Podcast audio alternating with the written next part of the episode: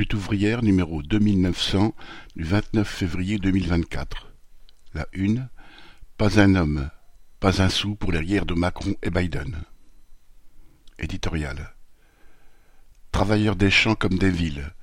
Renverser la dictature du capital plutôt que de la subir toujours plus. Les sifflets qui ont accueilli Macron et les échauffourées au salon de l'agriculture ont montré la colère intacte des agriculteurs. Sous la pression des manifestants, Macron a été contraint de faire de nouvelles annonces. Il a promis une année blanche pour le remboursement des crédits des exploitations en difficulté. Cette mesure, réclamée par les agriculteurs, l'État ne la proposera jamais aux ménages ouvriers surendettés. Il annonce un prix plancher pour chaque production, basé sur les coûts réels des agriculteurs. Mais les travailleurs au SMIC savent bien qu'un salaire plancher ne permet pas de sortir de la pauvreté. Garantir un prix minimum était déjà l'objectif de la loi Egalim votée en 2018, revue en 2021.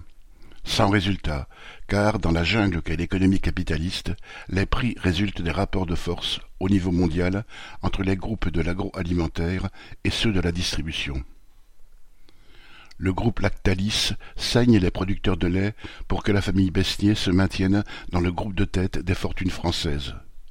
Les petits agriculteurs crèvent pour que Danone, Bigard, Carrefour et autres distribuent des dividendes historiques à leurs actionnaires. Les agriculteurs, relayés par les politiciens en campagne, dénoncent les importations de l'étranger. Mais les entreprises qui étranglent les petits agriculteurs sont bien françaises. La France exporte plus de produits laitiers ou de vin qu'elle n'importe de fruits et légumes. Le groupe Avril, huile de sieur, etc., dirigé par Arnaud Rousseau, le président de la FNSEA, premier syndicat agricole, réalise la moitié de ses affaires à l'étranger. Les céréaliers ou les volaillers, en France comme en Pologne, dénoncent la concurrence ukrainienne déloyale. Mais derrière les exportations de poulets ou de blé ukrainien, il y a d'immenses firmes agricoles dans lesquelles ont investi les financiers occidentaux, y compris les banques françaises BNP et Natixis. Dans l'agriculture, comme dans tous les secteurs, il y a deux camps. D'un côté, il y a ceux qui produisent et vivent de leur travail, les petits exploitants agricoles, mais aussi, plus nombreux, les ouvriers agricoles, auxquels on ne donne jamais la parole, sans parler des salariés des laiteries, des abattoirs ou du transport.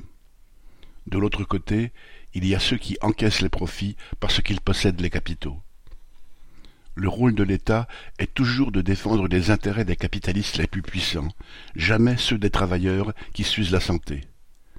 Macron n'imposera pas plus de contraintes à Lactalis pour qu'il paie les agriculteurs au juste prix qu'il n'a voulu taxer les profits de Total, ni lui imposer de plafonner le prix de l'énergie. Quant à Le Pen et Bardella, ils draguent les agriculteurs en leur parlant de souveraineté nationale. Plusieurs dirigeants de la coordination rurale s'affichent pour le RN. Mais si Le Pen arrive au pouvoir, elle se soumettra, comme les autres, aux exigences des capitalistes et des financiers, oubliant les promesses faites aux agriculteurs comme aux travailleurs qui se laisseraient berner. Cette idylle entre le RN et certains agriculteurs doit être un avertissement pour les travailleurs. Dans cette période où l'économie capitaliste s'enfonce dans la crise, les difficultés des petits agriculteurs, commerçants, artisans ne peuvent que s'aggraver et alimenter leur rage. Encadrés par des démagogues d'extrême droite, ces petits patrons pourraient s'en prendre aux salariés qui ne travaillent guillemets, que trente-cinq heures, aux chômeurs accusés de ne pas venir ramasser leurs pommes, aux habitants des quartiers pauvres accusés d'être des assistés. S'en prendre aux travailleurs ne sauvera pas les petits patrons de la faillite, mais servira les intérêts des capitalistes.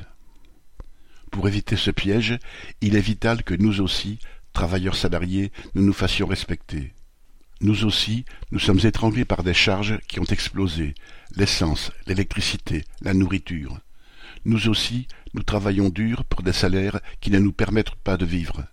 Nous aussi, nous sommes indispensables à la marche de la société. Les responsables de nos difficultés sont les capitalistes qui s'engraissent sur notre travail. C'est leur dictature qu'il faut renverser.